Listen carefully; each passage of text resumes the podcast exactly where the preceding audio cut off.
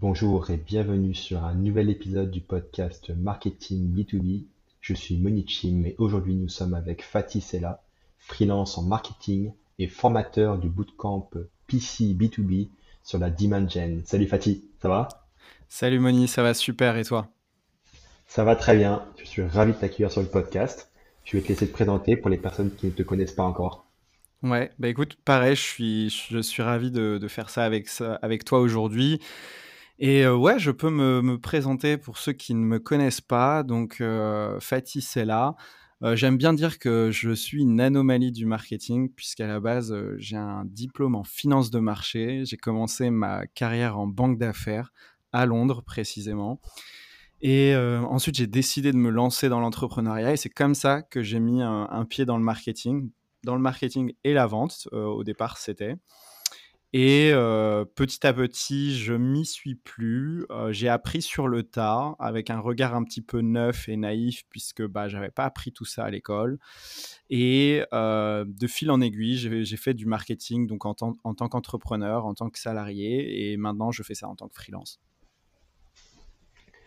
Selon toi, quels sont les plus grands challenges ou défis dans le marketing B2B en 2022 euh, les plus grands challenges euh, qu'on a dans le B2B, c'est de se défaire de cette pensée un peu transactionnelle qu'on a euh, sur le B2C. Euh, on a trop d'entreprises de, de, qui viennent nous voir, encore nous, les agences ou les freelances en marketing, en nous demandant de générer des leads, en pensant que génération de leads égale génération de rendez-vous égale génération de business. sauf qu'il y a un vrai il y a, un, vrai gap entre ce que ce qu'est le, marketing dans leur tête et ce qu'est la réalité. On constate en fait que quand on tend vers plus de volume, comme c'est demandé par, par ces entreprises-là, on, éclate complètement l'efficacité d'une stratégie marketing. On se retrouve à, à, toucher un, un, nombre important de personnes pour un pouillème de résultats. Donc c'est le plus grand challenge, c'est de sortir un petit peu de cette mentalité MQL, lead gen. Euh, le deuxième, c'est de sortir un peu de, cette mentalité de devoir euh, tout traquer, de tout attribuer et euh, de se passer de certaines actions marketing juste par prétexte qu'on n'a pas, qu'on n'a pas l'attribution qui va derrière. Euh, je pense notamment à des formats super sympas comme le podcast qu'on fait aujourd'hui, mais euh, ça peut être aussi les événements offline, ça peut être aussi euh, les, les, émissions live, les ateliers, des choses comme ça qui sont des formats super agréables puisque là vous êtes en contact direct avec euh, le prospect, vous l'éduquez, vous lui apportez énormément de valeur, mais derrière vous n'aurez pas forcément mmh. tout de suite l'attribution de, de ce prospect converti en, en client euh, ou que ce prospect vient, euh, vient de cet atelier ou vient de ce podcast. De ce podcast. On, on va en parler, il y, y, a des moyens de, on va dire, contrebalancer ou de compenser ça, cette, euh, cette vision un petit peu, ce manque de vision justement. Mais, euh, mais voilà, donc je dirais les deux, deux, grands challenges qui me viennent en tête, c'est ouais, ce, cette course au, au lead et cette course à vouloir tout traquer, à vouloir être data-driven jusqu'au point où on en oublie le, le bon sens. Ouais, et par rapport au lead, donc tu as parlé de MQL. Pour ceux qui ne savent pas, MQL, ça veut dire Marketing Qualified Lead. Il y a 50 000 définitions pour MQL, mais globalement, c'est une personne qui contient, euh, qui, qui contient, qui est conforme à certains critères en matière de poste et euh, d'entreprise, et qui a à un moment donné euh, plus ou moins levé la main pour manifester un intérêt et qu'on a, qu'on a qualifié euh, en, lead en fait. Mais le problème, euh, c'est que voilà, on a, il y a beaucoup d'entreprises qui disent ok, on veut plein de MQL et qui passent par euh, plein de d'artifices au final pour les générer un maximum de MQL. Et au final, c'est des leads qui, en très grande majorité, ne vont pas convertir parce qu'ils ont au final, ils n'ont pas vraiment d'intention. Mais vu qu'on incentivise les, les marketeurs et les agences à faire un maximum de leads, bah, du coup, au final, c'est ça qu'ils font. Ouais, exactement. Il y a justement, il y a cette impression qu'ils ont levé la main, mais en fait, justement, non, ils n'ont pas du tout levé la main parce que en général, le MQL, on, va, on va considérer qu'il devient justement marketing qualified lead au moment où il a téléchargé un, livre blanc, il a téléchargé un contenu, ou au moment où il a ouvert trois emails, ou au moment où il a répondu à un email, des choses comme ça. et on, assimile tout de suite ces, ces, ces, signaux faibles, on va dire, à, à une intention d'achat. On, fait comme si c'était un proxy euh, de l'intention d'achat, alors que euh, ça ne l'est pas du tout. On les met tout de suite dans une séquence de nurturing euh, dès qu'ils passent un certain scoring, donc plus ou moins complexe. Certains, ça va être juste dès le téléchargement d'un livre blanc, et pour d'autres, ça va être un espèce de combo de plein de petits signaux faibles. Mais à la fin, on les...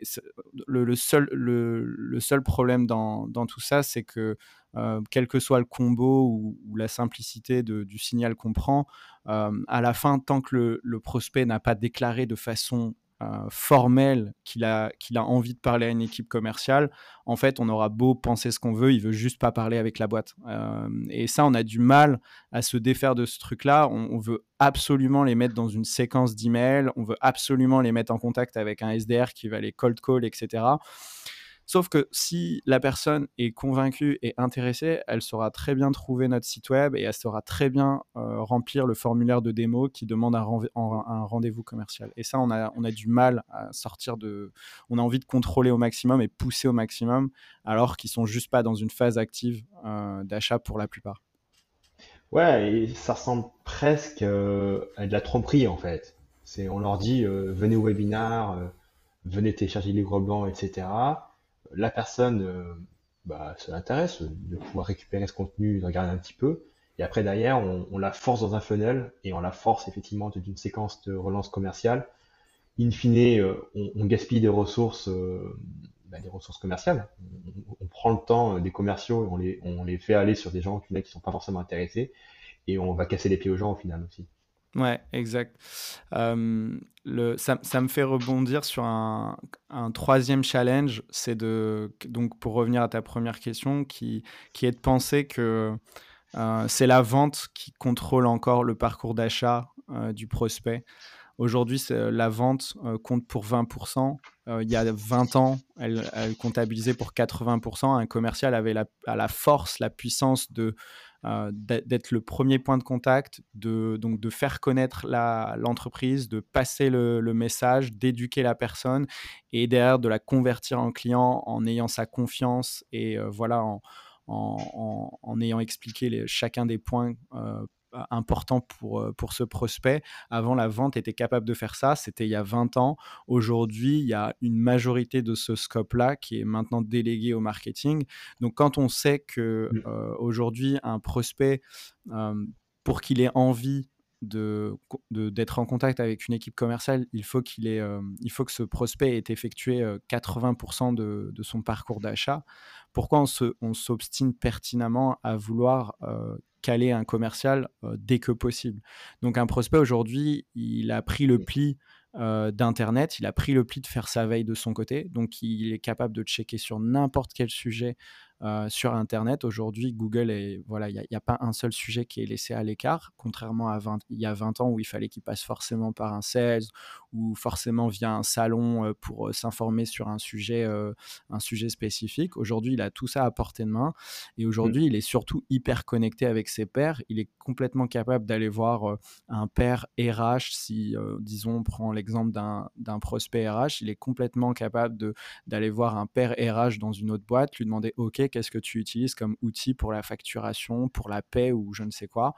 Et ce père va lui dire, bah écoute, nous on utilise ça, c'est super, etc. Et donc il peut le faire via LinkedIn, il peut le faire via les groupes WhatsApp, il peut le faire via des, des collectifs. Aujourd'hui, il y a un, un, nombre incroyable de, moyens d'être connecté avec des pairs, chose qui était complètement euh, compliquée euh, il, y a, y a 20 ans où les réseaux sociaux étaient même pas encore là. Donc il y a 20 ans, il faut, il faut s'imaginer que le, prospect, il était complètement isolé et il était, entre guillemets, content de parler à un commercial. Donc là, ça faisait sens de le caler au, plus vite avec un commercial parce que voilà, c'était le seul qui était l'expert, le consultant sur le, le sujet. Aujourd'hui, on est dans un tout autre contexte et donc on a un prospect où statistiquement, en fait, il a fait 80, si ce n'est plus, de son parcours d'achat pour enfin parler avec toi. En fait, il a déjà fait 4-5 mmh. démos s'il il est capable d'en faire directement en ligne, 4-5 free, 4-5 essais gratuits ou de, de, choses comme ça. Il a déjà parlé à 4-5 personnes de son entourage. Il a déjà voilà, fait plein de choses avant de venir à toi. Et, et donc, pour, pour, terminer sur ce point-là, il, faut sortir dans, dans, la tête des entreprises sur le sujet marketing B2B que la vente, c'est encore la force motrice sur le début du parcours. Mmh, ça n'est plus du tout ça. Le marketing a complètement pris l'ascendant et il l'a pris parce que c'est lui qui est responsable de la présence digitale de, de l'entreprise en ligne. Exactement. Le parcours d'achat a complètement euh, changé, effectivement, comme tu l'as très bien euh, expliqué, et beaucoup d'entreprises, au final, n'ont pas euh, adapté leur parcours de vente en fonction de ce parcours d'achat qui est devenu complètement digitalisé et en grande majorité self-serve, c'est-à-dire, voilà, on n'a pas besoin d'aller solliciter la force commerciale du prestataire, on va juste aller sur le site, on va regarder, on va regarder des vidéos, on va demander l'avis au père, etc., etc. Mais du coup, qu'est-ce que tu recommandes comme approche pour sortir de ce paradigme euh, lead gen, euh, gros volume, euh, etc., qu'on voit de façon prédominante, que ce soit en France, mais aussi aux États-Unis et partout dans le monde? Mmh. bah écoute, c'est déjà de. J'en parlais tout à l'heure avec Pauline qui est qui, euh, qui, qui, a un podcast, podcast elle aussi, et elle me parlait un petit peu de, de son expérience de, de, son côté, et elle me racontait un, succès par rapport au cold call, et ça m'a rappelé une, une, chose super, super vraie, puisque moi je lui disais que je n'étais pas du tout partisan du cold call, c'est que déjà il faut considérer qu'il n'y a pas de vérité universelle sur le marketing. Donc les best practices qui sont un petit peu généralisées, ça n'est faut pas les prendre au premier au premier degré voilà au pied de la lettre on va dire. Il y a toujours de la nuance. Le marketing le diable est dans les détails et c'est une vérité absolue dans, dans le marketing. Vraiment tout est dans le détail. Donc il y a des canaux ou des stratégies qui vont très bien marcher chez le voisin qui vont flopper complètement chez vous et vice versa parce que ça dépend du timing ça dépend de votre produit ça dépend de la cible etc donc donc prendre avec pincette toutes les best practices qu'on peut entendre, même celles que je vais essayer de divulguer ici. Euh, c'est pas une garantie que ce soit euh, un succès pour vous, même si je pense que euh, ça va coller à, quand même une bonne partie de, l'audience. L'équipe marketing est incentivée aujourd'hui euh, par l'atteinte de quotas de MQL ou de prospects.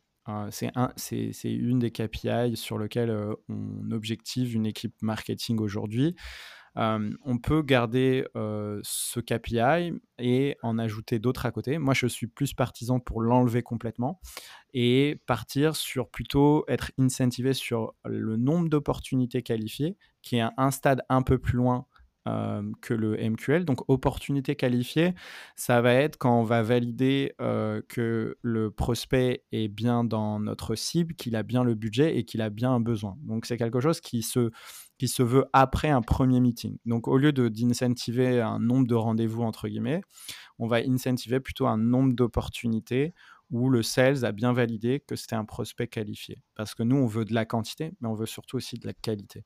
Donc, incentiver son équipe marketing sur le nombre d'opportunités qualifiées et sur surtout le revenu. Le marketing n'est pas là pour faire beau, le marketing est là pour, être utile. Et aujourd'hui, c'est un des drivers euh, principaux euh, de, la croissance, si ce n'est le principal. Donc, le, marketing doit, être incentivé avec la vente, bien évidemment, sur le revenu. Et donc, du coup, on, veut, on veut pousser le marketing à, ramener un maximum, à aligner sa, stratégie marketing, à, à, amener un maximum de prospects qui closent, en fait, les prospects qui closent. Donc, une fois qu'on a dit ça, parce que tout commence par comment vous mesurez votre équipe marketing pour derrière amener des changements dans l'exécution de cette stratégie marketing. Donc là, vous payez plus votre équipe marketing pour qu'ils fassent remplir des formulaires euh, sur Internet, mais là, vous les, fait, vous, vous les payez pour générer du business pour de vrai. Donc bien évidemment, il y a certains marketeurs qui seront peut-être moins à l'aise avec, avec ces KPI-là. Mais c'est là où justement je trouve que le marketing devient, euh, intéressant. Parce que euh, est là, on est complètement aligné avec, euh, les objectifs de l'entreprise. C'est bien beau d'atteindre des, quotas de MQL, mais si derrière on n'atteint pas le, les revenus qui sont associés, ça, ça, a, ça, a, ça, a, juste occupé, comme tu disais tout à l'heure, les commerciaux, ça leur a juste fait perdre du temps. Et c'est ce qui arrive tous les jours avec des équipes commerciales. On a tous les jours des commerciaux qui passent du temps avec des, euh, avec des prospects qui ne closeront jamais. Donc, KPI d'abord à fixer. Et euh, dans un second temps, on va euh, du coup on va du coup adapter la stratégie marketing pour, euh, pour, euh, pour atteindre ces nouveaux, ces nouveaux KPI. Donc, comment on fait? Si on a des actions marketing existantes, aujourd'hui, vous avez, des, cap vous avez des, des, prospects par source. Vous avez des prospects par, euh, par exemple, par euh, les, prospects, disons-nous, euh, dirons-nous, pardon, de, qui viennent du téléchargement de, de, contenu, quel que soit le contenu. Donc, euh, on va dire les prospects par téléchargement de, contenu, les prospects qui sont qui, viennent de, des sales par le cold emailing ou le cold phoning. Vous avez des prospects qui viennent du salon. Vous avez des prospects qui viennent directement du site web, etc., etc. Donc, vous avez, selon la diversité de stratégies marketing que vous avez, vous avez différents buckets de prospects par source.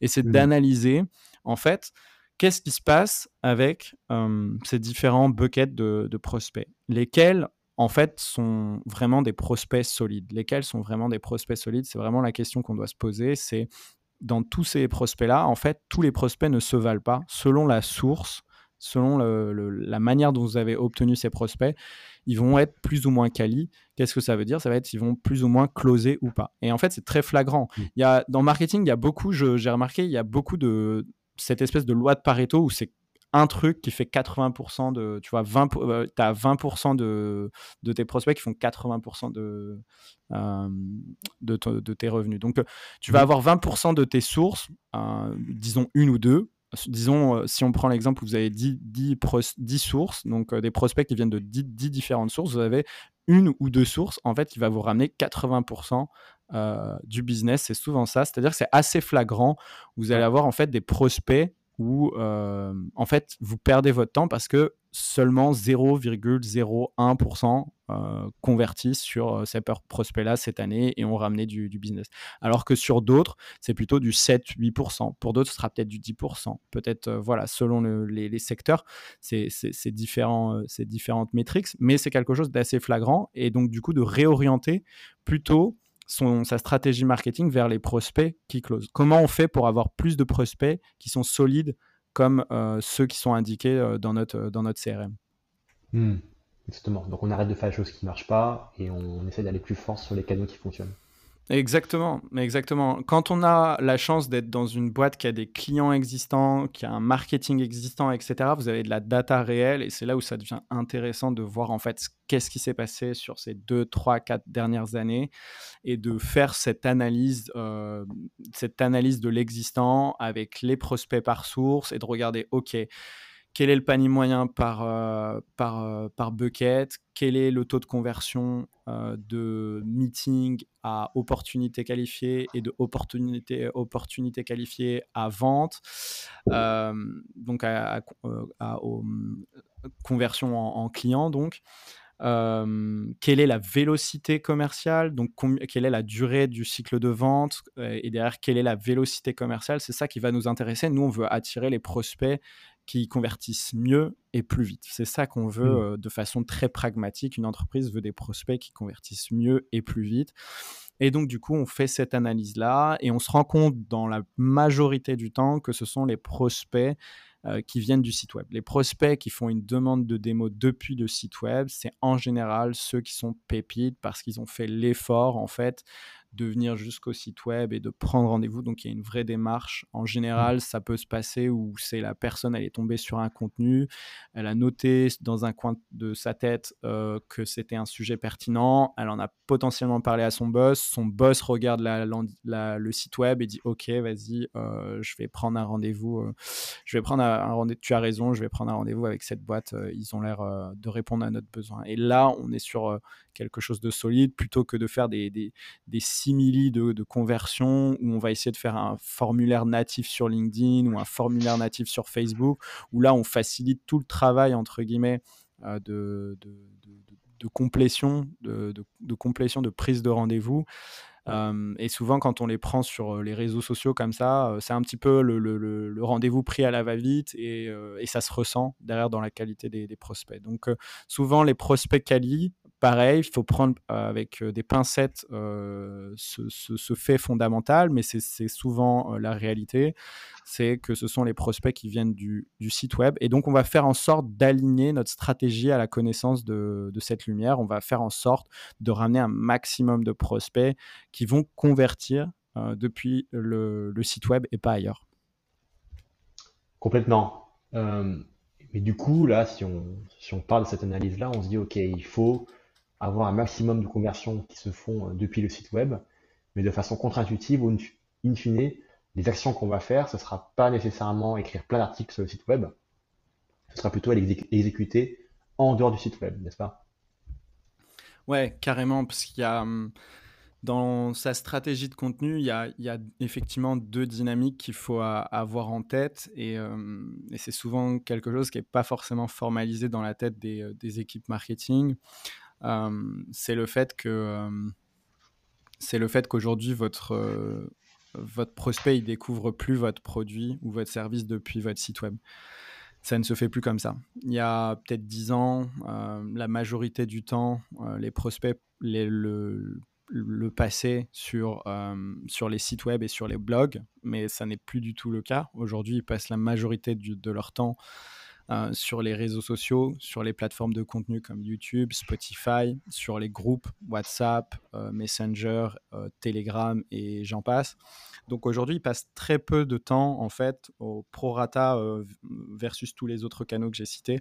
Il passe très peu de temps sur les sites web et les blogs. Donc, ce n'est plus du tout par ce moyen-là. Alors, il y a quand même un filet qui existe encore parce qu'avec le SEO, on a quand même ce filet qui peut exister avec des articles très tofu et qui peuvent amener derrière sur la, découverte d'un produit ou d'un service. Donc il y a quand même ce filet qui existe, mais de façon majoritaire et naturelle, on va dire, la plupart des prospects découvrent un produit, un service en dehors du site web. Donc il y a toute une stratégie de contenu pour être présent là où les prospects sont naturellement. Donc c'est là où on parle de fameux, de fameux, du fameux dark social. Et il y a le, le, contenu euh, toute la stratégie de contenu qui est autour du site web, qui doit être une stratégie de contenu qui se veut euh, de conversion plutôt beau fou euh, pour les personnes qui sont en recherche active. Donc la stratégie de contenu Dark Social va plutôt être destinée à ceux qui sont en recherche, en recherche passive. Et donc on sera plus sur du contenu tofu et sur des, sur, des sujets de tendance, d'industrie, de, voilà, des, des, choses un peu plus high level, alors que sur la stratégie de contenu du site web, on va être sur des choses beaucoup plus produits et beaucoup plus activables par rapport, par rapport à notre business. Ouais, et attention, on n'est pas en train de dire, enfin, je pense pas que Fatih est en train de dire que le SEO est mort, euh, mais mm. clairement, il y a eu quand même une, diminution relative euh, de l'importance de la consommation euh, d'articles sur les sites des gens, sur les sites des entreprises, VS euh, la consommation de contenu dans les différents flux d'activité des différentes plateformes sociales et des plateformes aussi comme YouTube, podcast, etc. Exactement. Je, dirais que c'est pas qu'on utilise moins Google, c'est qu'on l'utilise différemment et même Google est en train de changer son produit euh, en ce sens. Aujourd'hui, il veut nous donner la réponse avant même qu'on atterrisse dans un, dans, sur un site web. C'est ça, euh, ouais. Il nous donne l'info euh, quand on cherche la météo, quand, quand on cherche n'importe quoi. Il essaie de nous donner l'information avant même qu'on atterrisse sur un site web. Donc même lui a compris que le, prospect a, changé sa façon de, chercher l'information. Aujourd'hui, sur Google, on est plus dans une recherche transactionnelle. C'est un peu plus dis-moi quel est le prix de, ça ou quelle est la météo de demain, quelque chose de très transactionnel, alors que le fameux quel est quel est le meilleur outil CRM, c'est quelque chose qui est de moins en moins sur, sur, le, sur Google parce qu'on sait pertinemment que maintenant sur la première page, les dix premiers articles disent exactement la même chose, qui sont biaisés parce qu'il y a toute une dynamique de backlinks et d'affiliation, etc. Donc là, le sujet n'est même pas, n'est même pas objectif. L'avis vie est en général pas objectif. Il est présenté tel quel, mais maintenant, nous en tout cas, dans, chez les marketeurs, on a bien compris qu'il fallait un petit peu se méfier de, ce genre d'article. Mais donc aujourd'hui, l'information, il va plus, quand, quand il s'agit d'une information comme ça qui est plus aussi transactionnelle, il va plutôt aller la chercher, comme, comme on disait, auprès des pairs à qui il a une, confiance bien plus grande. Donc, ça va être le copain RH euh, à qui je vais demander qu'est-ce que tu utilises euh, et quelle est ton expérience avec cet outil. Et euh, si j'ai pas la chance d'avoir un, copain RH réactif ou qui n'a pas forcément eu, cette problématique, je vais passer par mon groupe Slack ou WhatsApp de RH pour leur demander, pour leur demander un, retour. Et c'est le fameux message je suis à la recherche d'un outil CRM ou un outil de facturation pour garder le même exemple. Qu'est-ce que vous utilisez de votre côté? Merci d'avance pour euh, pour vos retours. Tu vois, c'est aujourd'hui, on va plus aller chercher l'information de avec une finesse qui est auprès des pairs plutôt que l'article qui était un peu euh, pour euh, qui était un petit peu froid et informel, qui était un peu un peu pour tous les RH. là, je vais aller chercher chez les copains. Hmm. C'est ça. Ok. Donc, selon toi, comment on fait pour aller générer la demande en 2023 Parce que on arrive, à la fin de l'année 2022. Est-ce que tu as des pistes Ouais, je peux, je peux donner des pistes alors pour 2022 et comme tu dis pour 2023. Donc du coup, euh, pour, générer, euh, générer du business, euh, ce que j'invite, et là pareil, hein, pas, j'ai pas la science infuse, je vous donne juste mon retour d'expérience sur ça et, ce que je pense être le, le plus efficace. je pense qu'il faut avoir en tête trois scopes trois scopes sur son marketing. Il faut avoir un scope qui est sur les fondamentaux, le positionnement de votre produit, donc il faut être solide sur ça parce que si sur ce point-là on, ne l'est pas, et c'est le plus dur à cranter, hein, c'est ce qui, ce qui paraît le plus évident de, au premier abord de se dire ok quel est le prix que je dois donner, comment je dois packager, comment je dois packager mon offre, dans quelle catégorie je, je, me trouve, etc. C'est des choses qui paraissent un peu les questions un peu B à bas, mais c'est vraiment le plus important, c'est les fondamentaux. Donc il y a un vrai travail de, de positionnement à, faire sur ça. Donc ça, ça passe par pareil, quand vous avez la, chance d'avoir de la data existante, essayez de regarder quels sont vos, vos clients euh, vos, clients idéaux, ceux qui vous adorent, pas, pas, ceux qui juste vous utilisent, mais ceux qui vous adorent.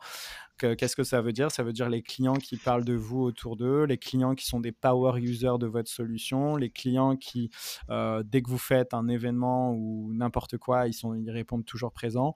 Si vous avez la chance d'avoir euh, ce filet de, de ce, sous-segment de, de, de clients, euh, dans, votre base, bah, il faut vraiment essayer de comprendre pourquoi ils vous adorent et essayer de focus et de raffiner votre positionnement, euh, votre positionnement par rapport à eux. Donc, euh, il y a toute une méthodologie sur ça. On pourra, on pourra en faire un, autre podcast, mais déjà, le premier scope, le, positionnement.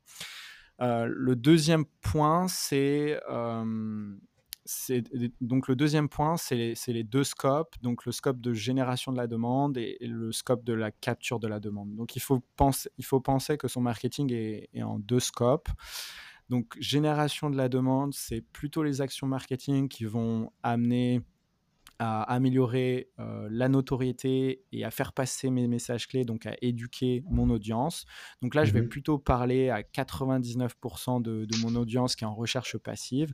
Donc ça, c'est souvent Mmh. le scope qui est, qui est le mal aimé dans la famille du marketing, puisque effectivement, c'est du branding marketing, mais pas que, parce que effectivement, il y a une notion de notoriété, de se faire connaître, mais il y a surtout une notion de, de, de se faire éduquer, d'éduquer, pardon, et de, et de se rendre comme le, le favori de le favori sur ce sujet d'expertise auprès de son audience. Donc c'est quelque chose de primordial. Il y a, hum, il y a donc il y a tout un scope d'action marketing à faire sur ça. Donc pour en citer que, que quelques-uns, euh, ça va être toutes les actions marketing qui vont euh, faire en sorte que vous ayez une, une présence sur le dark social toutes les actions marketing qui vont faire en sorte que vous ayez une, une, présence sur le dark social. Donc, ça va être tout ce qui est podcast, live, publication organique sur les réseaux sociaux, événements, meet-up, etc. Donc, événements, plateformes de contenu, réseaux sociaux, c'est vraiment là où il faut être présent et c'est là où vous créez euh, vos, vos futurs clients de, de demain. C'est, donc, ce scope-là est super important et d'autant plus quand vous êtes dans un business de commodité, c'est-à-dire quand vous êtes dans un business où euh, tous vos concurrents font à peu de choses près la même chose. Aujourd'hui, il y, a, très peu de business qui ne sont pas des business de commodité, euh, où, vous pouvez appeler ça euh, business d'océan rouge. Il y a très peu de business maintenant qui ne sont pas dans une concurrence forte. Donc, quand vous êtes dans ce, dans ce schéma-là, il est super important euh, d'avoir ce scope de génération de la demande pour vous différencier, pour créer ce lien, pour créer cette confiance. Et parce que sinon, euh, si vous n'êtes pas dix fois meilleur euh, sur une fonctionnalité ou si vous n'êtes pas dix fois moins cher, bah en fait, euh, vous n'allez pas faire la diff. vous n'allez pas faire la diff sur, sur votre marché. Ce qui fait la diff, c'est le branding et le B2C l'a bien compris quand il s'agit pas, quand la différence vient pas de votre produit ou votre, de votre service, il doit venir de votre branding et c'est exactement ce, ce, que, ce que fait ce scope. Donc ça, mmh. c'est le deuxième scope. Attends, on va juste euh, faire ouais. une petite pause sur ça. Ouais, que tu ouais, parles de dark social, donc je pense qu'il y a peut-être des gens dans l'audience qui ne connaissent pas euh, le terme. Donc, euh, si tu pouvais définir ce terme-là. Yes, donc dark social, c'est en fait le phénomène qui, on, on, en a parlé de, de façon peut-être indirecte, mais le, le dark social, c'est c'est ce phénomène de découvrabilité de votre produit et de votre service qui se fait dans des canaux qui ne sont pas traquables par les marketeurs. Donc, euh, euh, comme on a dit aujourd'hui, euh, le prospect de, de, de 2022, et, et on, nous, nous sommes nous-mêmes des prospects de différentes solutions. Et aujourd'hui, que ce soit en B2C ou en B2B, on découvre pas mal de produits et de services de façon passive en fait. On le découvre en étant juste sur TikTok, en étant sur Instagram, en étant sur LinkedIn, en étant dans tel groupe Slack, dans tel groupe WhatsApp. On le découvre aussi aujourd'hui, je cite le nom d'un outil comme euh, par exemple, euh, j'en sais rien, euh, Riverside par exemple, qui est un outil pour enregistrer du live ou du podcasting. Bah, vous allez découvrir cet outil potentiellement via du coup cet enregistre enregistrement et ce podcast. Et, et le, pourquoi on parle de dark, c'est parce qu'en fait, malgré que vous découvrez euh, ce, cet outil euh, sur, via ce podcast, en fait, le Riverside sera incapable de, de savoir que, que si demain vous, a, vous devenez client de cette solution, il sera incapable de, de lier le fait que vous venez euh, de l'épisode de Moni et Fatih et que vous avez connu cet, outil, cet outil grâce à nous et que vous l'utilisez aujourd'hui pour ça. Donc ils seront incapables. Mmh. Donc on parle de dark parce qu'en fait, il y, y, a une vraie il y a une vraie, absence d'attribution, alors que c'est là où euh, on découvre la majorité euh, de, des, produits et des services. Donc, si je fais une publication organique sur LinkedIn sur un sujet, et pareil, s'il y a un, un, un, name dropping, si on parle d'un outil ou de plusieurs outils, si demain vous devenez client de ces outils-là, en fait, ces outils seront incapables de traquer euh, que ça vient de, de tel poste euh, et de telle discussion. On n'a pas du tout cette, euh, cette granularité-là. Et donc, euh, on parle de dark pour ça et on parle de social parce que, en général, toutes ces discussions sont sur euh, des, des, plateformes qui sont tout bonnement de l'échange entre pairs, entre personnes, donc réseaux sociaux euh, par essence, mais aussi dans les groupes WhatsApp, Slack, les événements, les ateliers, les workshops. Tous ces lieux d'échange, donc, sont des lieux d'échange social Donc voilà pourquoi on parle de, Dark Social. C'est un phénomène qu'il faut avoir en tête en tant que marketeur, euh, clairement, parce que ça, Google Analytics vous vous le dit pas, euh, bien au contraire. Et vous avez l'impression quand vous regardez Google Analytics que tout vient du SEO ou du SIA. Euh, mais, euh, mais ça, ça, n'est pas du tout le cas. C'est le fameux direct. Le, sur Google Analytics, vous avez le, direct. Et en fait, le fameux direct, en fait, c'est un équivalent du dark social. C'est-à-dire que la personne a entendu euh, le nom de la, de la boîte et elle va, elle va taper directement, en fait, le, le, nom de la boîte dans, dans Google. Et donc, le direct est un équivalent, entre guillemets, du dark social. Exactement. C'est vraiment ça la grosse opportunité aujourd'hui. C'est que la grande majorité des marketeurs n'a pas la data euh, lié euh, à l'exécution sur le dark social. Donc, vu qu'il n'y a pas de data, bah, pour eux, ça n'existe pas et ça sert à rien. Donc, eux, ils vont chercher à faire des choses qui sont attribuables.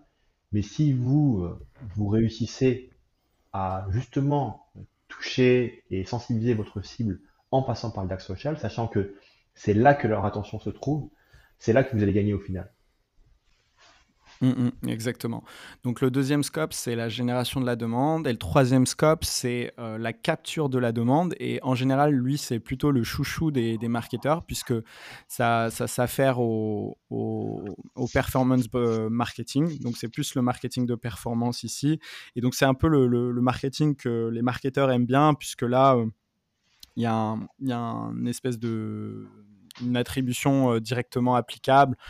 c'est toutes les publicités que vous faites, c'est tout le SEO, le SIA, toutes ces choses-là. Donc, capture de la, de la demande, c'est là où on va, on va parler à notre audience en recherche active. Et donc là, ça va plutôt se passer tout ce qui est autour de Google et de votre site web. Donc c'est là en général où on aime bien travailler en tant que marketeur, où on a plus d'aisance parce que là, quand quelqu'un clique sur mon, annonce euh, SIA, bah, je sais qu'il vient de cette annonce et qu'il a converti ou pas derrière. Le SEO, pareil, Google Analytics le capture, tout ce qui se passe sur le site web aujourd'hui avec Google Analytics, du Hotjar, etc. Je sais exactement ce qui se passe et je peux avoir une volonté d'optimiser les conversions, euh, d'être dans un jeu de CRO, etc. Donc euh, tout ça, c'est des choses que les marketeurs aiment bien faire parce que là, ils sont dans une zone de confort, parce que là, tout est traqué et, tout, est, tout est plus clair. Donc, euh, en général, sur ces sujets-là, il euh, y a il n'y a pas de je je vois je connais pas de marketeur qui qui est pas à l'aise sur ces sujets-là. Euh, donc capture de la demande. Donc voilà les trois scopes. Donc donc dissocier les actions marketing qui sont destinées à la génération de la demande de ceux de la capture et euh, faire un vrai travail sur le positionnement pour euh, raffiner. En fait, c'est un process vivant qui, doit se faire tous les six mois sur comment on peut positionner notre entreprise pour le mettre, euh, pour mettre notre produit ou notre service dans la meilleure lumière.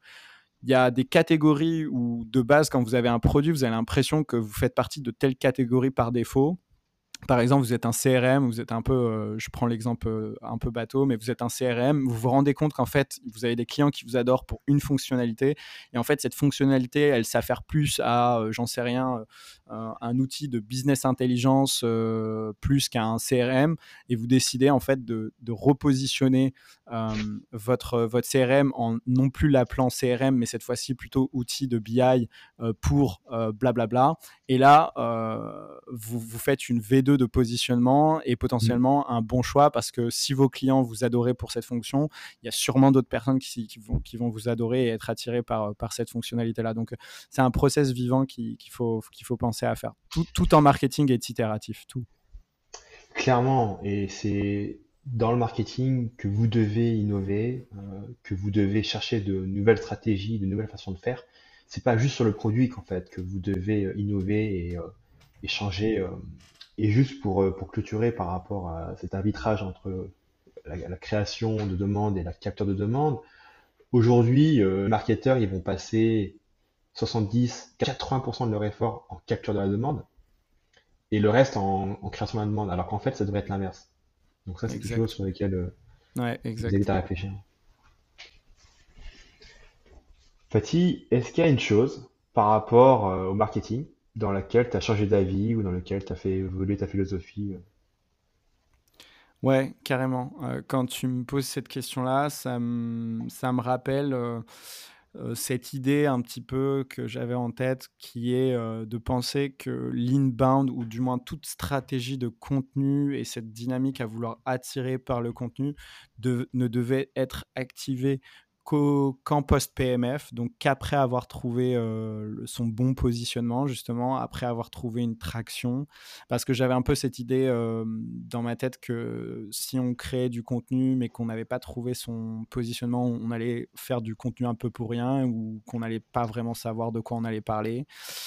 Et bah, j'ai complètement fait sauter cette idée-là. Aujourd'hui, c'est même l'opposé, c'est tout le contraire. Il faut euh, d'abord faire euh, sa stratégie de contenu. Sa stratégie de contenu, de toute façon, elle va être sur un domaine, sur un secteur. Comme on a dit, euh, pour générer la demande, on va devoir faire du contenu qui est plutôt tofu. Donc, dans tous les cas, quel que, quel que soit le produit ou le service que vous allez avoir demain ou comment vous allez le pivoter, vous serez toujours sur ces enjeux-là ou proche de ces enjeux-là. Donc, se faire connaître et commencer sa stratégie de contenu en pré-PMF et, un must-have. J'aime bien dire media first, then business. Ça veut dire quoi? Ça veut dire il faut commencer aujourd'hui par créer son audience, euh, asseoir son autorité, se faire connaître, etc., avant de vouloir faire tout, euh, tout business. En général, on a envie de faire le contraire, on a envie de définir, euh, on a envie de travailler sur son produit ou sur son service, et ensuite commencer à faire des actions de, de, création de communauté, etc. Alors que les, les, business qui se sont faits sans friction et de la façon la plus, la plus efficace, que ce soit en solopreneur, que ce soit en, en start-up, etc., c'est toutes les boîtes qui ont commencé d'abord avec quelque chose qui savent qui s'apparentait avec de la stratégie de contenu, où ils ont créé leur, leur communauté, leur audience, où ils ont apporté de la valeur, ils ont fait ça un an, deux ans, et après ils ont eu, de par ces échanges-là et de par ces discussions-là, ils ont eu la bonne idée. Je pense notamment à j'ai plus son nom, mais ça me fait penser à lui parce qu'il avait fait exactement ça. Le, hum, la personne qui, euh, qui, est, qui est plutôt chaude sur les sujets de crypto, euh, YouTuber, je sais plus comment il s'appelait. Euh, ah, moi, je suis pas très crypto, donc je sais pas. Ça me, fait, ça me fait penser à lui parce qu'il a exactement fait ça pendant un an ou j'ai pas la, période exacte, mais il a, il a Asher, c'est Asher.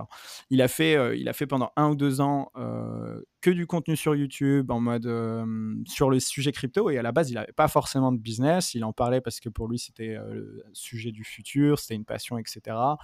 Il a fait tout ça et ensuite, en discutant, euh, justement, j'avais assisté à un de ses lives, il disait, bah, justement, mon idée de business, c'est parce que, en fait, bah, quand je parlais avec voilà, les gens qui me suivent, bah, ils m'ont dit, il faudrait trop qu'il y ait ça, ça, ça, et boum, le mec s'est dit, bah, tout le monde me dit qu'il y a un besoin sur ça, bam, je vais faire, je vais faire un business. Et donc ça, c'est hyper sain, c'est hyper sain comme euh, comme approche. Il a d'abord créé sa communauté, ça a amené derrière des échanges et derrière, il a compris un besoin, il a compris euh, voilà, un, segment de son marché qui, était comme lui euh, intéressé par la crypto mais qui avait un besoin et il s'est dit let's go, je vais faire mon business sur ça. Et, maintenant, il a je sais pas combien de business, mais je m'inquiète pas pour lui professionnellement ou financièrement aujourd'hui pour lui. Ouais, franchement, j'adore ton développement. Je trouve que tu as vraiment raison ça permet de pas mettre la charrue devant les bœufs et ça permet de mm. satisfaire à ce principe fondamental du marketing dans lequel euh, qu'est-ce que tu fais? Tu choisis une niche, tu trouves leur problème qui leur fait vraiment mal et tu leur trouves une solution. Et le truc, c'est que beaucoup d'entreprises, elles disent, ah, même nous, on sait faire ça. Donc, nous, on va, euh, voilà, on va proposer une solution à telle niche parce que franchement, c'est sûr, elles ont ce problème-là. Et dans beaucoup de cas, au final, cette niche-là, bah, elle n'a pas du tout ce besoin-là, elle n'a pas du tout ce problème-là. Alors que si euh, tu as pris le temps de construire une audience, de créer du contenu, de te connecter à ces gens-là, bah, tu vas forcément savoir qu'est-ce qui les préoccupe vraiment, qu'est-ce qui fait que vraiment euh, tu peux les aider. Ouais, exact, exact, exact. Et, euh, et donc, je dis toujours, quand, quand as cette notion en tête, la deuxième notion pour, quand, pour tous les entrepreneurs ou marketeurs qui sont en recherche d'un PMF ou d'une traction, bah, c'est qu'aujourd'hui, il n'y a pas plus puissant que l'approche média. Aujourd'hui, il y a beaucoup d'entrepreneurs qui essayent de, se créer ce genre de discussion et avoir du feedback sur leur marché en essayant de faire des séquences de cold emailing et en demandant 20 minutes du temps de leur cible. Sauf que mmh ça, bah, quel que soit le secteur, euh, tout le monde est gavé de, ce genre de, de, demandes. Et encore plus, bah, bien évidemment, avec l'automatisation qui a, fait que exaspérer ce, sentiment-là. Donc aujourd'hui, euh, créez un podcast, créez une émission, soyez vocal dans des groupes, soyez en fait animateur et, vocal sur des sujets. Et en fait, ça va attirer des personnes qui sont intéressées par vos sujets et ça va vous amener à, pouvoir inviter ces personnes pendant votre podcast. Il y a beaucoup plus de chances que si vous approchez votre cible en lui disant j'essaie d'avoir les 10 experts sur le sujet, blablabla, et je pense que vous êtes l'un d'entre eux et je souhaiterais vous inviter à mon podcast pour qu'on puisse en discuter. Il y a beaucoup plus de chances que la personne dise bah let's go, moi ça me va, vous vous mettez pas dans une position à quémander. Elle a l'impression au contraire que c'est même peut-être potentiellement le contraire où c'est vous qui lui faites une fleur et vous allez l'avoir en meeting pendant une heure où la personne va déballer tout ce que vous voulez et vous votre objectif mmh. ça va être de bien évidemment faire en sorte que ce podcast se passe bien mais surtout de, bah, de mieux comprendre en fait votre cible, de mieux comprendre quels sont les besoins qu'il a en tête et mmh. quel est son, son, mindset. Donc il y a mmh, beaucoup de, de, personnes qui sont encore avec des méthodos un petit peu à l'ancienne alors que aujourd'hui, euh, euh, faire un podcast ou une émission ou voilà, une approche média, euh, ça coûte pas grand-chose et il y a plein de tutos qui montrent quel outil ou comment s'y prendre et c'est bien plus efficace pour, pour avoir des, des discussions intéressantes. Complètement. Merci Fatih d'avoir apporté toutes tes pépites à l'audience. Comment ça se passe si les gens veulent en savoir plus sur toi ou ce que tu fais? Euh, bah écoute, merci, merci à toi pour, euh, pour ce temps d'échange. J'espère que, bah, comme tu dis, on a apporté de la valeur à, à ton audience. Et euh, pour les personnes qui souhaitent me suivre, donc du coup, je suis sur LinkedIn, donc Fatisela, F-A-T-H-I-S-E-H-L-A. Et ceux qui veulent se former au marketing Dimension, j'ai un bootcamp qui commence mi-octobre. donc voilà, au plaisir d'en discuter avec vous. Et si vous avez des questions, euh, n'hésitez pas à, m'envoyer un message sur LinkedIn. En général, euh, je réponds à tout le monde. Merci beaucoup Fatih, à la prochaine. À la prochaine, ciao.